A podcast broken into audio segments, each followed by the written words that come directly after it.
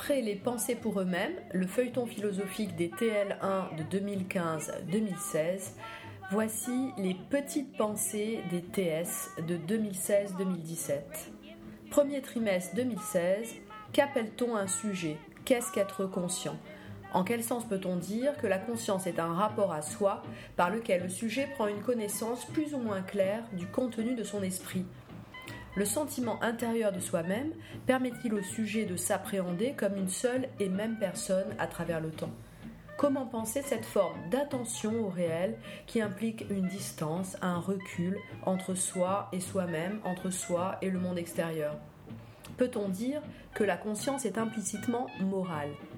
Autant de questions que se poseront nos courageux TS en s'appuyant sur des références philosophiques classiques comme Pascal, Rousseau, Bergson.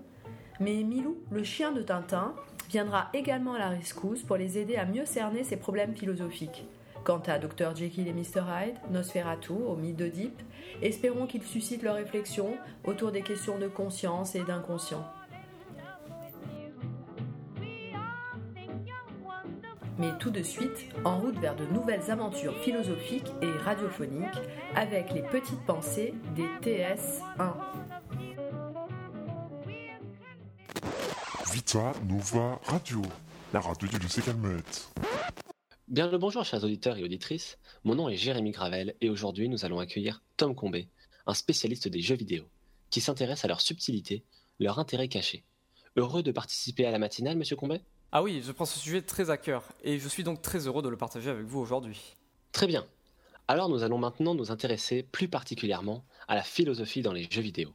En effet, on ne pense pas toujours à ces aspects dans l'univers des gamers. Pourtant, il est selon vous implicitement très présent. Effectivement, les jeux vidéo à travers leurs univers et leur interactivité avec le joueur développent chez lui ses pensées, donc les notions de conscience, d'éveil et de lucidité. Je rappelle pour nos auditeurs que la conscience est une connaissance portée sur le monde et sur soi-même. L'éveil, l'envie de s'ouvrir à de nouveaux centres d'intérêt, et la lucidité, la capacité d'être clairvoyant et juste dans nos pensées. Cependant, certains ont contredit le développement de ces aspects dans les jeux vidéo. En effet, le joueur prenant la place d'un personnage fictif dans un univers fictif, on peut se demander si cette modification de la réalité, notamment avec la présence d'une interface, de certaines incohérences scientifiques, ou encore d'une certaine banalisation de la violence, n'incite pas le joueur à s'éloigner des enjeux de la vraie vie. Qui répondez-vous? Alors je ne pense pas qu'on peut se résumer à cette réflexion. En effet, les codes des jeux vidéo sont souvent trop éloignés de notre réalité et universels, comme les jauges au-dessus des personnages par exemple. Ainsi, je pense plutôt que l'homme est plus apte à discerner le jeu de la réalité. Ensuite, certains jeux comme Civilisation participent à l'éveil de l'homme à propos du monde qui l'entoure. Le joueur est alors propulsé en tant que dirigeant d'une nation qui doit développer cette dernière selon une stratégie culturelle, politique ou encore militaire. Il peut ainsi réfléchir sur la manière dont est gérée notre propre société. Enfin, l'éveil que le jeu procure amène le développement de la lucidité chez l'utilisateur, qui fortifie son esprit critique et qui pourra juger ainsi plus facilement les situations de façon objective et rationnelle. On vous reproche aussi le fait de ne pas parler de l'aliénation qui rend le sujet étranger à lui-même en quelque sorte. On rattache souvent cette notion au jeu, car on peut considérer que le joueur, étant attaché à un personnage distinct de lui-même, devient un être passif de sa vie ce qui peut notamment être néfaste au fonctionnement de sa conscience, à savoir la pensée en introspection, et au premier de ces savoirs, l'identité. Pourquoi faire le choix d'omettre ceci? Tout simplement car je ne partage pas totalement cette idée. Nous sommes de plus en plus poussés à faire des choix dans les jeux.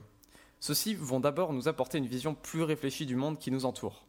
Par exemple, dans Dishonored, l'univers et l'ambiance vont changer selon si l'on réalise des actions de bonté qui amèneront à une ville plus propre et une fin heureuse, ou des actions malveillantes qui engendreront une ambiance et une fin opposées.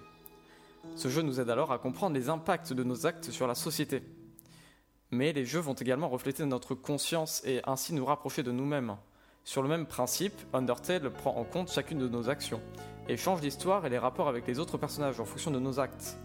Ainsi, comme nos choix nous sont forcément personnels, le jeu nous pousse à observer nos, pensées, d'où un renforcement de la pensée en introspection et une réflexion sur soi-même. Ainsi, le joueur n'incarne pas seulement un personnage, mais ses idéaux. Ces deux exemples prouvent ainsi que les jeux, chacun à leur façon, servent à éduquer notre conscience morale. D'accord pour cet aspect de l'aliénation, mais celle-ci signifie aussi le fait d'être dépendant des autres, d'être asservi par des contraintes extérieures. on peut surtout relier cette définition à l'addiction dans les jeux vidéo, qui est très médiatisée. Le joueur utilise ainsi ces technologies comme un substitut à la réalité. Qu'en pensez-vous? Alors je suis partiellement en accord avec cette idée. En effet, je ne nie pas que la cyberdépendance peut être un grave danger chez certaines personnes. On peut néanmoins nuancer l'étendue de ce problème, sachant que celui-ci ne concerne qu'une minorité de joueurs, souvent déjà fragilisés socialement. Par contre, pour toutes les raisons que j'ai énoncées précédemment, on ne peut pas considérer que les jeux vidéo remplacent la réalité. Ils permettent au contraire d'y réfléchir. J'aimerais ajouter également que les jeux vidéo sont créés par des sujets qui nous sont semblables. Ils reflètent donc leur mentalité, leurs idéaux. Et comme l'a très bien dit Hegel, la conscience n'est pas seulement théorique, elle est aussi pratique. Ainsi, les jeux reflètent la conscience profonde des développeurs. Cette forme d'expression se rapproche sans doute de l'art, et autant que je sache, je ne pense pas que l'art soit entièrement séparé de la réalité. Eh bien, merci de toutes ces réponses qui nous ont éclairé sur la fonction cachée des jeux vidéo dans la philosophie. J'espère que vous avez appris beaucoup de choses en compagnie de Monsieur Combé. En tout cas, ce fut un plaisir pour moi, et nous vous remercions encore pour avoir accepté notre invitation. De même pour moi, merci à vous. Chers auditeurs et auditrices, je vous laisse maintenant avec le reste de notre équipe. Merci de votre présence sur Vitanova Radio et restez en notre compagnie. Il vous reste encore plein de merveilleuses choses à découvrir. Vita Nova Radio.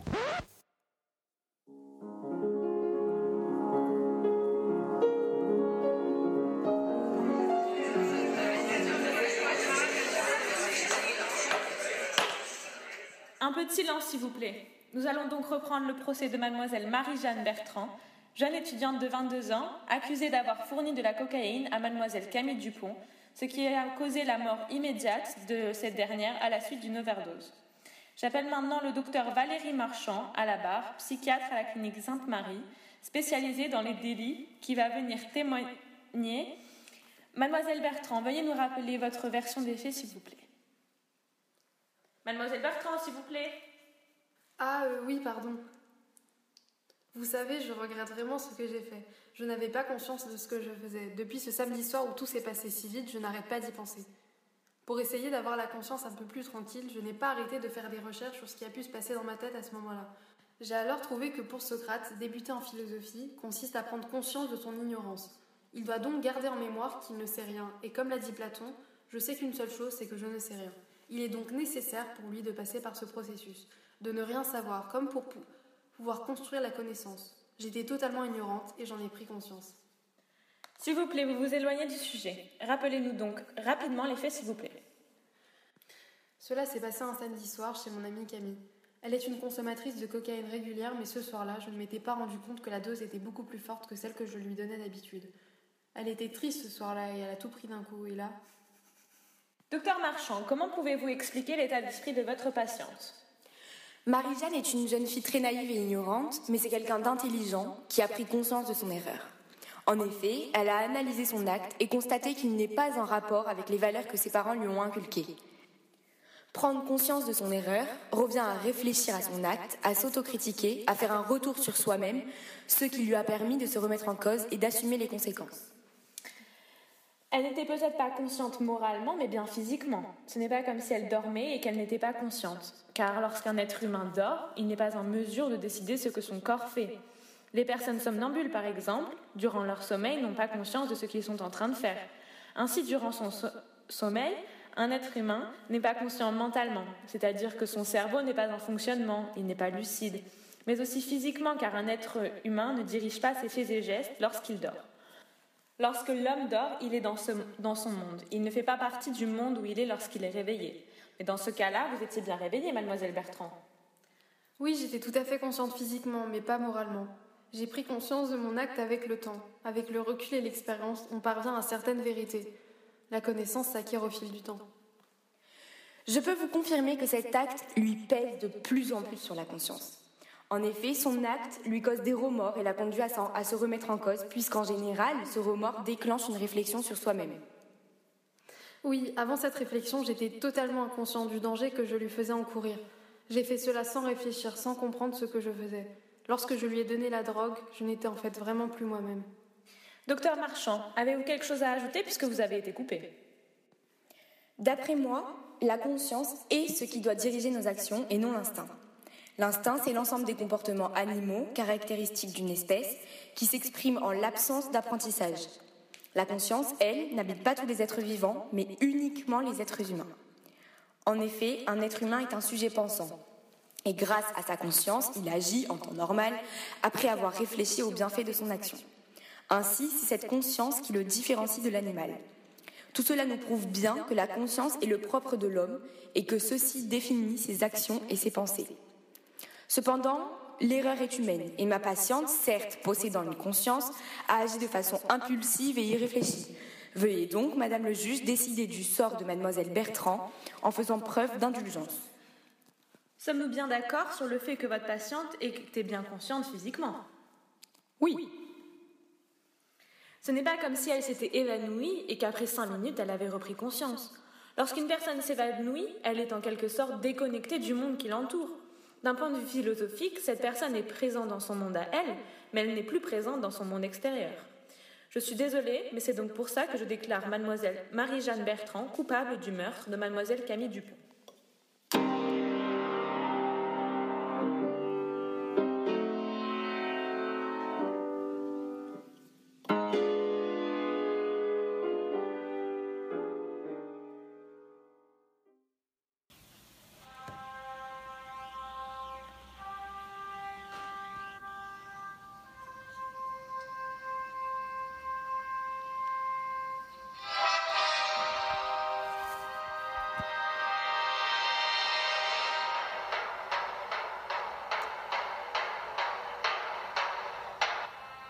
Bonjour à tous. Aujourd'hui, nous allons analyser les rapports entre le mythe d'Oedipe et la théorie de l'inconscient chez Freud. Pour cela, nous recevons aujourd'hui Naomi Shedel. Bonjour Naomi. Bonjour. Vous êtes psychanalyste spécialisée dans la théorie de l'inconscient. Bon, eh bien alors, si vous le permettez, je vais tout de même rappeler euh, le mythe qu'exploite Sophocle dans sa tragédie. La pièce débute alors qu'Oedipe gouverne Thèbes. Elle constitue la découverte par celui-ci de sa véritable histoire. Oedipe découvre en effet avoir assassiné son père Laios alors qu'il s'exilait de Corinthe où gouvernait le couple qu'il prenait pour ses parents afin d'éviter la réalisation de l'oracle que lui avait délivré Phoebos. Cet oracle avançait qu'Oedipe tuerait son père et s'unirait avec sa mère, avec laquelle il aurait des enfants. Oedipe découvre finalement que Phoebos avait raison, puisqu'il en effet tué son père Laios, puis épousé sa mère Jocaste, avec laquelle il a eu quatre enfants. Sigmund Freud, considéré comme le fondateur de la psychanalyse, a d'abord comparé la découverte progressive de la vérité par Oedipe, constituant le fil conducteur de la pièce, à la démarche de la psychanalyse. Mais il a surtout étudié la pièce de Sophocle dans le contexte de sa théorie de l'inconscient et particulièrement dans l'interprétation des rêves. Il a ainsi établi une relation entre l'histoire d'Oedipe et un motif récurrent des rêves qu'il a exploités. En effet, à un moment de son développement psychique et affectif, l'individu éprouverait le désir de se rapprocher de son parent du sexe opposé, dont il souhaiterait écarter l'autre parent. Freud nomma ce concept devenu central dans la psychanalyse le complexe d'Oedipe. Alors je parle, je parle, mais s'il vous plaît, Naomi, parlez-nous de ce concept. Alors, euh, donc tout d'abord, il faut savoir que la psychanalyse identifie euh, trois étapes fondamentales de développement psycho-affectif le stade oral, le stade anal et le stade phallique, qui surviennent à la fois chez le garçon comme chez la fille. Donc c'est ici le stade phallique qui nous intéresse, puisqu'il est décrit par Freud comme un stade de déchirement pour l'enfant, où il doit quitter l'idée que sa mère était la seule jusqu'ici à lui fournir ses besoins et où il découvre les différences sexuelles hommes-femmes qui va lui permettre de se constituer sa propre identité sexuelle. Oui, mais excusez-moi, mais quel est le rapport avec Oedipe? Euh, Oui, bien sûr. Euh, il apparaît aussi un conflit lié au tabou de l'inceste avec le complexe d'Oedipe. L'enfant souhaite posséder sa mère, euh, il a un désir sexuel envers celle-ci, mais pour cela, il doit symboliquement tuer son rival, donc en l'occurrence son père, qu'il aime cependant. Il s'identifie ainsi à son père pour s'approprier sa puissance en espérant posséder sa mère. Du point de vue psychanalytique, le mythe d'Oedipe concerne l'inconscient. En effet, ce mythe exprime les désirs inconscients, donc qui sont en fait condamnés par la société et qui ne s'expriment que dans l'état inconscient, comme dans les rêves, d'enfreindre les interdits, qui sont ici le parricide et l'inceste, et qu'en fait euh, va éprouver Oedipe à l'égard de ses parents. En fuyant son destin, Oedipe tue un homme sans savoir qu'il s'agissait en réalité de son père, par la suite, il épouse sa mère et va jusqu'à fonder une famille avec elle, sans se douter que cette relation est incestueuse et que ses enfants proviennent donc de son union avec sa génitrice. Oui, mais alors finalement, Naomi, excusez-moi, hein, mais si je vous disais en une phrase, quels sont les véritables rapports avec la théorie de l'inconscient chez Freud? Donc, il faut savoir que l'inconscient, en fait, est le refoulement de l'ensemble de pulsions et désirs de l'individu qui vont s'exprimer lors de manifestations de la vie courante, comme le lapsus, les actes euh, manqués et surtout les rêves. Donc, en fait, dans son analyse du mythe, Freud laisse ainsi entendre qu'en tuant son père et en épousant sa mère, Oedipe ne fait que réaliser ses désirs inconscients. Alors malheureusement le temps passe, mais avant de se quitter, Naomi s'il vous plaît, on doit admettre que cette analyse de Freud est tout de même controversée, non? Oui, l'analyse de Freud demeure simplificatrice et orientée. Freud ne voit dans ce mythe que les actes commis par Oedipe. Oui, car dans son analyse, et vous le dites dans votre livre, hein, euh, Freud oublie que Oedipe a été abandonné par ses parents et que même son père voulait sa mort. Comme le rappelle d'ailleurs la psychanalyse dont vous faites souvent référence, euh, j'ai remarqué, Alice Miller, qui, qui elle, s'est opposée à ce concept du complexe d'Oedipe. Oui, cependant, je souhaiterais tempérer quelques-uns de mes propos, qui pourraient être mal interprétés dans mon livre. Sigmund Freud a, ouvert, a tout de même en fait ouvert la voie de la psychanalyse. Nous en sommes presque aujourd'hui à mettre de côté la tragédie de Sophocle face à ce concept du complexe d'Oedipe qui demeure une idée clé de la psychanalyse. Naomi, merci beaucoup. Et je vous invite à lire le dernier livre de Naomi Schedel sur la théorie de l'inconscient aux éditions au pied. Merci Naomi. Merci, au revoir.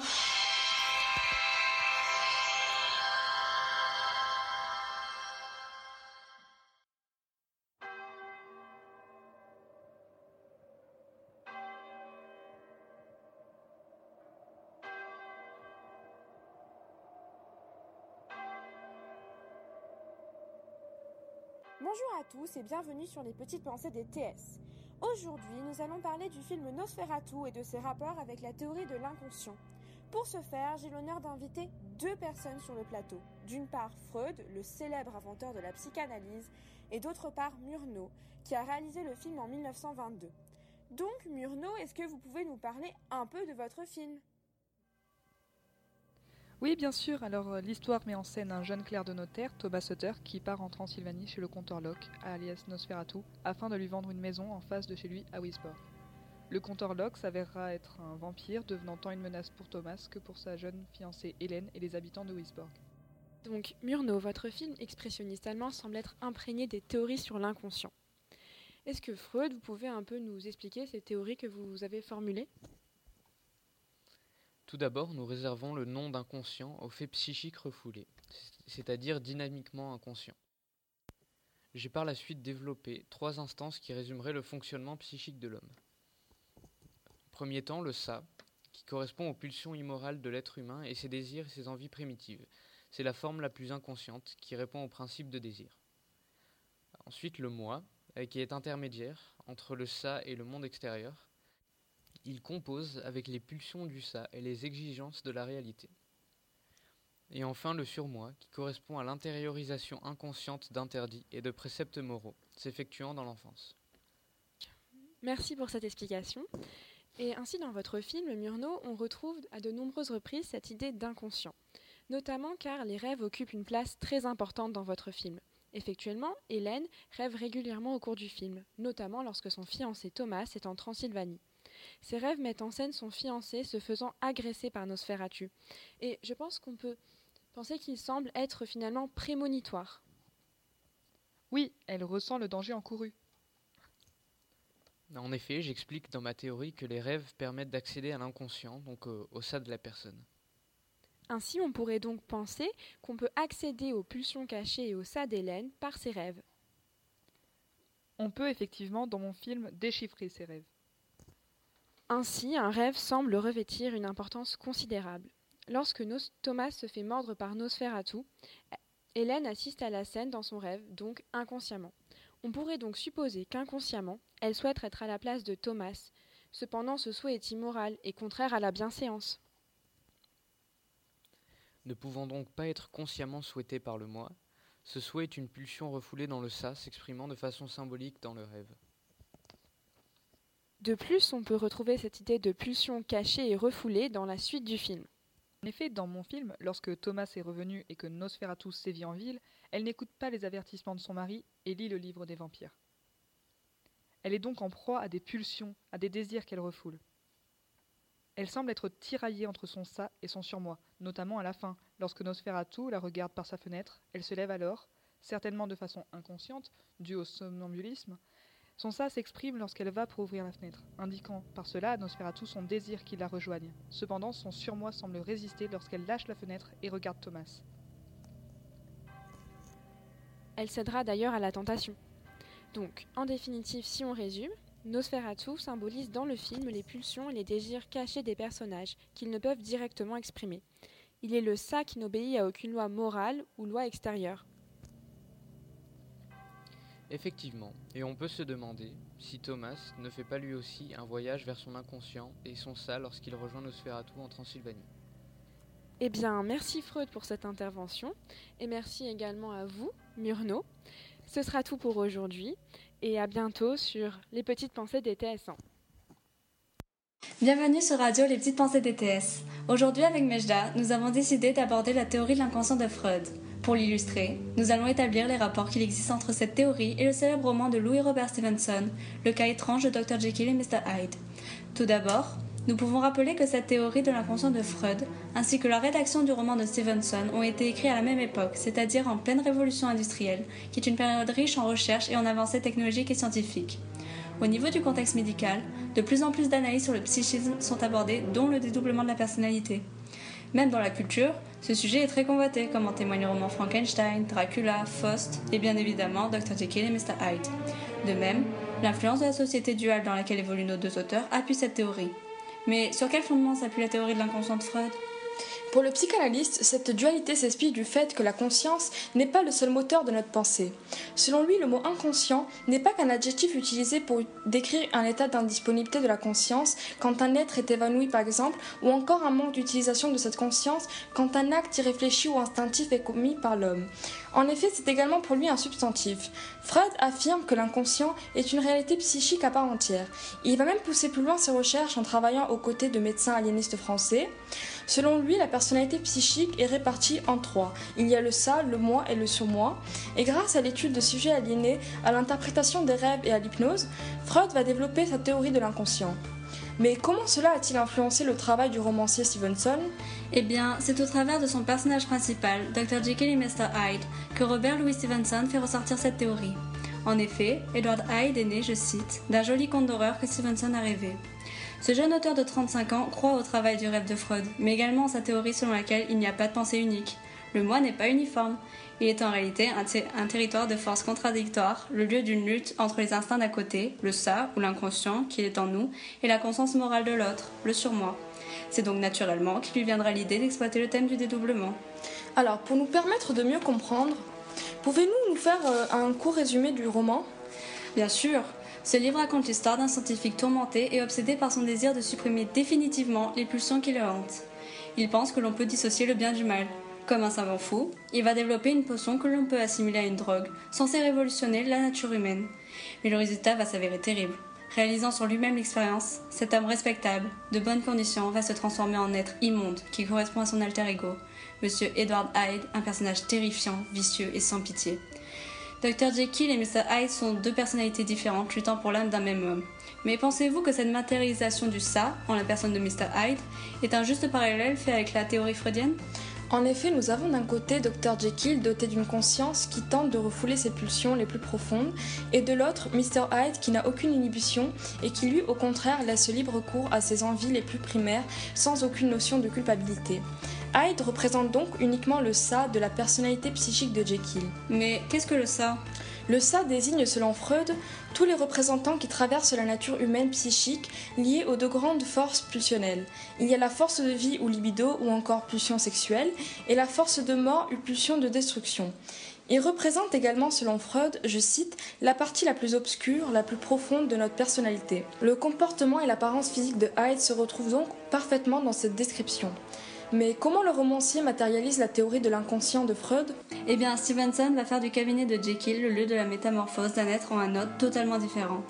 Cette mutation va de la partie visible et respectable en la personne du docteur Jekyll, agrégé de médecine et docteur en droit, en la partie cachée et inavouable représentée par Edward Hyde, homme brutal, primitif, ressemblant à un démon. Longtemps contenu et réprimé, la partie animale de l'homme fait surface et s'affiche au grand jour. Pensez-vous qu'il y a une morale dans l'histoire de Stevenson? Oui, en effet, car quand le médecin s'aperçoit des crimes commis par son alter ego, il décide de mettre fin à l'expérience et de ne plus prendre la potion afin que son côté obscur Mr. Hyde disparaisse définitivement. Mais ce dernier prend le dessus et parvient malgré tout à se métamorphoser. Son ça étant devenu plus fort que son moi et son surmoi, la seule issue pour le médecin est de se suicider. Si les personnages ne découvrent qu'à la fin du roman l'identité de Jekyll et de Hyde, c'est que Jekyll voulait dès le départ faire de Hyde un être de dissimulation. La fin tra- tragique que fait connaître l'auteur à son personnage principal nous amène à penser que Stevenson voulait en effet conclure par une morale et l'expression qui nous vient de prime abord est la suivante. Chasser le naturel et il revient au galop.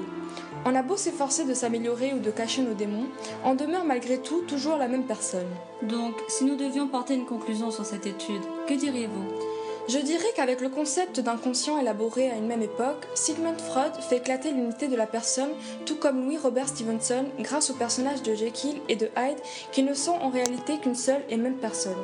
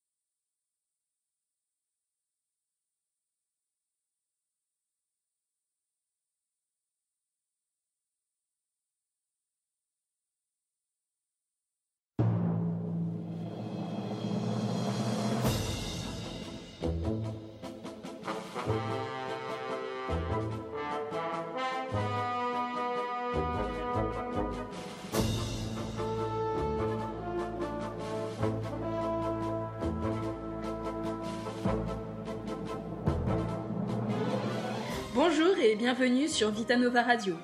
Aujourd'hui, je vais analyser un passage de Tintin, issu du Sceptre d'autocar, en compagnie de nos deux invités. Stella, une étudiante en philosophie, et la conscience de Milou, venue spécialement pour l'occasion.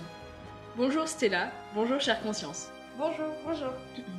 Donc, dans cette œuvre, Tintin rencontre un certain professeur alambic qui projette de partir en Sildavie.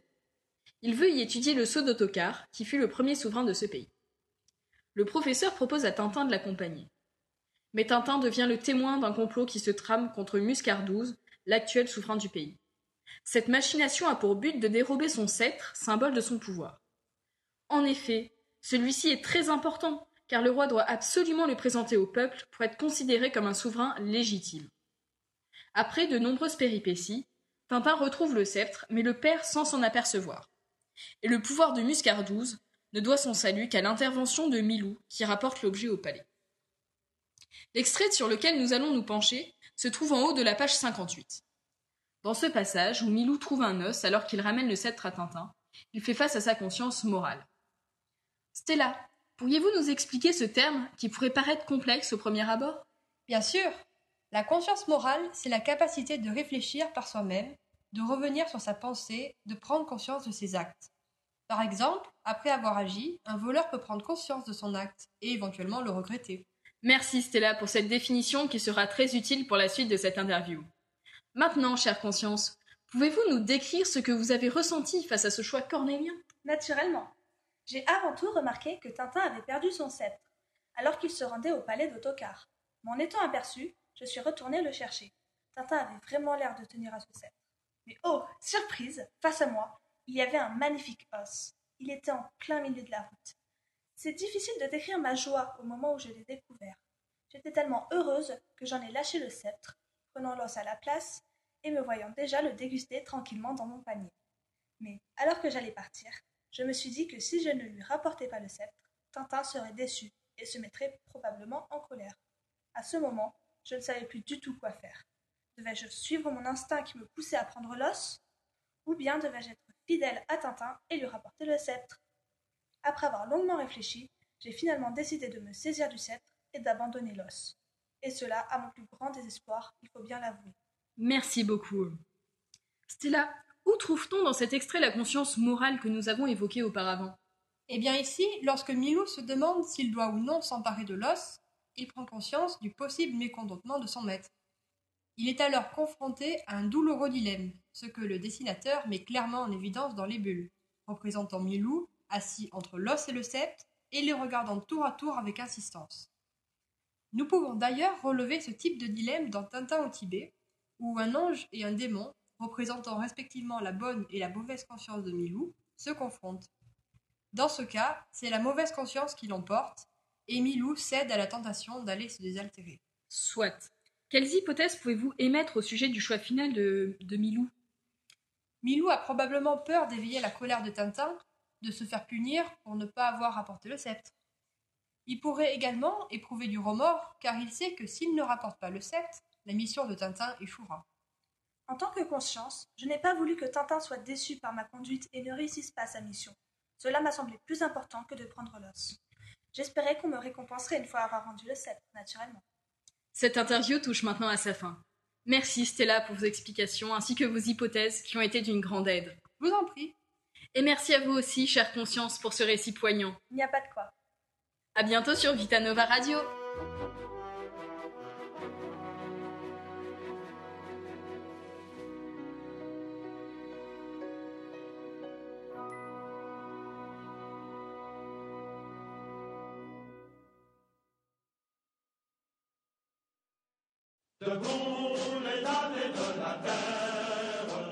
Debout les forçats de la faim. La raison dans son cratère, c'est l'éruption de la faim. Du passé, faisons table rase, sous l'esclave, debout, debout. Le monde va changer de base, nous ne sommes rien, soyons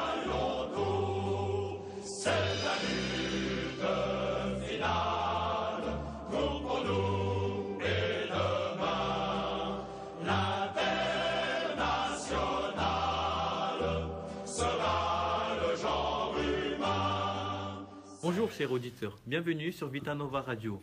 Notre thème du jour est la conscience des classes de Karl Marx. Nous recevons sur ce plateau trois invités. Un professeur d'histoire à la fac de Nice, un spécialiste économique et un philosophe. Nous allons d'abord parler de Karl Marx. Mais qui est-ce? C'est un des philosophes communistes les plus populaires. Son œuvre couvre à la fois la sociologie, la philosophie ainsi que l'économie. Selon lui, la philosophie théorique doit aussi se faire pratique. Il reproche en effet aux philosophes de n'avoir qu'une approche théorique de la philosophie. Pouvez-vous nous expliquer qu'est-ce qu'une classe sociale? Oui, alors selon Marx, une classe sociale est un groupement d'individus occupant la même place dans le mode de production. Cette place est définie essentiellement par la possession ou la non-possession des moyens de production. Et qu'est-ce que la conscience des classes? Alors, placés dans les mêmes conditions matérielles d'existence, les membres d'une même classe sociale développent une conscience de classe qui débauche par la suite sur la lutte des classes. Marx distingue alors les classes en soi, c'est-à-dire celles qui, qui, existent de fait mais sans que ses membres en aient conscience, et les classes pour soi, donc les classes dont les membres ont conscience de former une classe et sont ainsi amenés à lutter contre les autres classes.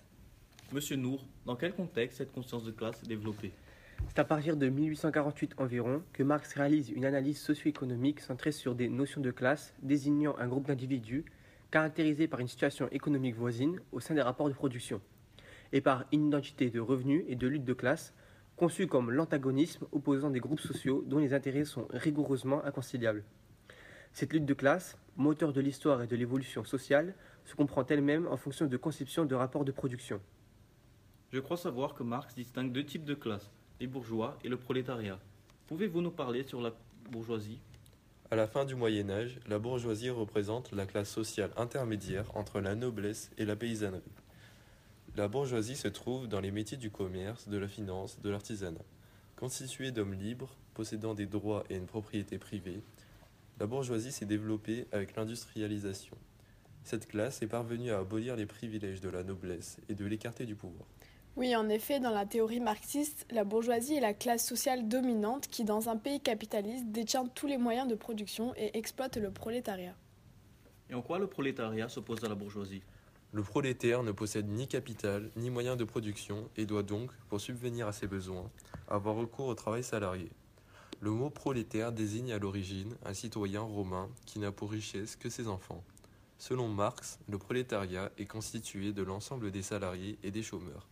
Le prolétariat est la classe sociale qui, pour avoir de quoi vivre, est obligée de vendre sa force de travail à la classe antagoniste qui dispose du capital et des moyens matériels de production. Oui, le prolétariat marxiste se définit en opposition à la notion de, bourgeoisie. L'intérêt du prolétaire est en fait d'obtenir le plus possible de son travail, tandis que réciproquement le propriétaire des moyens de production cherche à minimiser ce coût. C'est d'abord à travers l'expérience de la lutte que la classe ouvrière va acquérir progressivement une conscience de sa situation, de l'état de la société, de la nature du système qu'il exploite et de la nécessité de transformer ce système en fait. Pouvez-vous nous dire en quoi cette prise de conscience a-t-elle eu un impact sur les sociétés passées? C'est la conscience de classe qui va pousser la classe ouvrière à s'organiser et à lutter contre la bourgeoisie pour prendre le pouvoir politique. Pour Marx, l'histoire des sociétés est celle de la lutte des classes. C'est une opposition radicale entre deux classes qui ont des places différentes et antagonistes dans le mode de production. Pouvez-vous nous donner des exemples concrets? Cette prise de conscience a en effet plusieurs conséquences sur la société passée. Par exemple, en 1917, l'URSS connaît une révolte du prolétariat menée par Lénine. Lénine partageait l'idée qu'il ne peut y avoir de révolution que là où il y a conscience. Plusieurs journaux sont alors créés pour défendre les idéaux marxistes comme la classe ouvrière et la pensée ouvrière. Lénine affirmait que la conscience révolutionnaire repose sur une théorie et non sur la lutte quotidienne. La lutte de classe est donc inévitable. Il affirmait aussi que le parti est le dépositaire de la conscience communiste et que le prolétariat nécessite d'un développement, d'une identité de classe, du préalable de la révolte. Il fut un grand leader dans la révolution bolchevique de 1917 qui a bouleversé la société soviétique. Oui, bien sûr. Nous pouvons aussi citer Rosa Luxembourg, d'origine polonaise, militante pour les idéaux marxistes, qui affirmait que le peuple a besoin d'un parti communiste, mais remet en cause les idées de Lénine. Le parti doit être le seul existant et le dépositaire de la conscience de classe. Elle dit même que c'est l'activité elle-même qui éduque les masses. Pour elle, la grève de masse fait le prolétariat prendre conscience de soi. Elle essaya même en 1919 une révolte à Berlin qui échoua. Euh, je, remercie les trois invités pour nous avoir éclairés sur, sur le sujet. Et nous nous retrouverons la semaine prochaine pour un prochain épisode.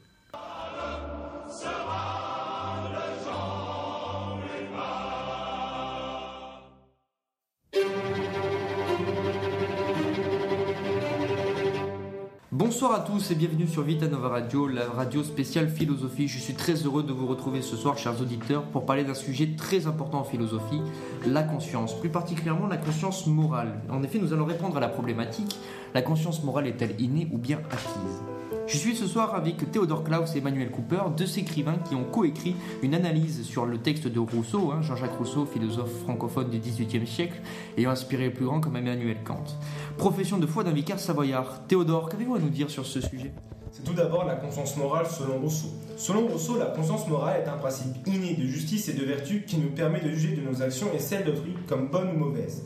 Cette définition est légèrement différente de la définition du dictionnaire. Pouvez-vous nous rappeler cette définition pour les auditeurs? C'est la capacité propre de l'homme de pouvoir juger ses actions et celles d'autrui comme bonnes ou mauvaises.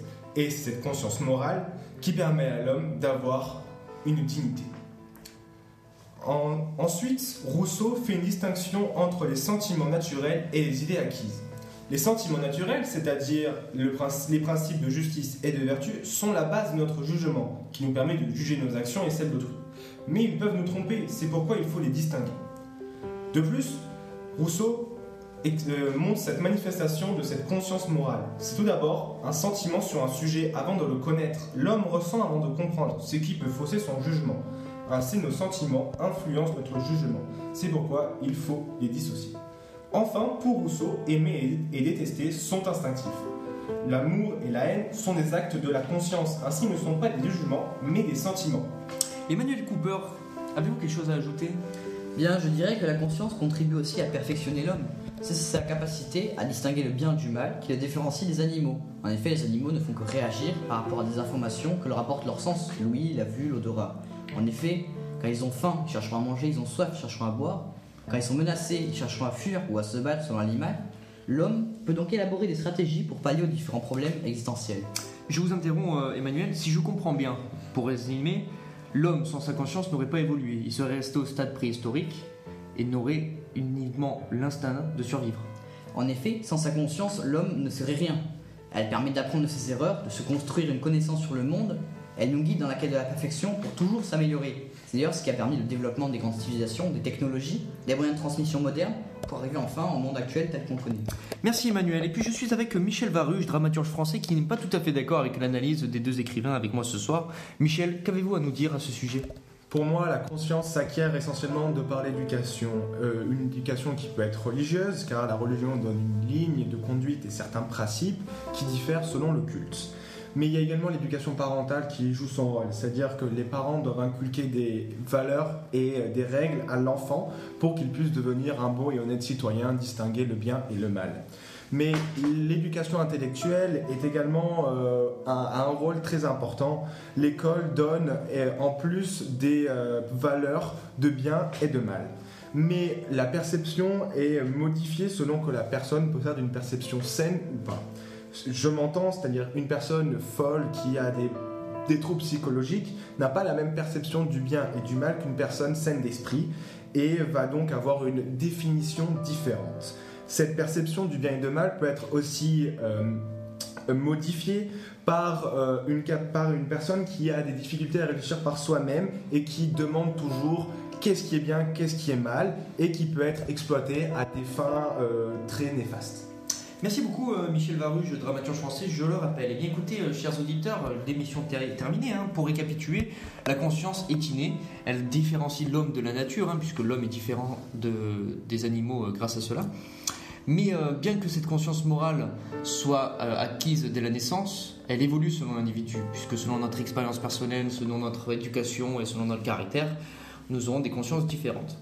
Je vous remercie euh, chacun des invités ce soir d'avoir répondu présent. Merci à vous David. Je remercie évidemment euh, les auditeurs hein, de nous écouter, de nous être fidèles, et puis je vous donne rendez-vous pour une nouvelle émission euh, très bientôt.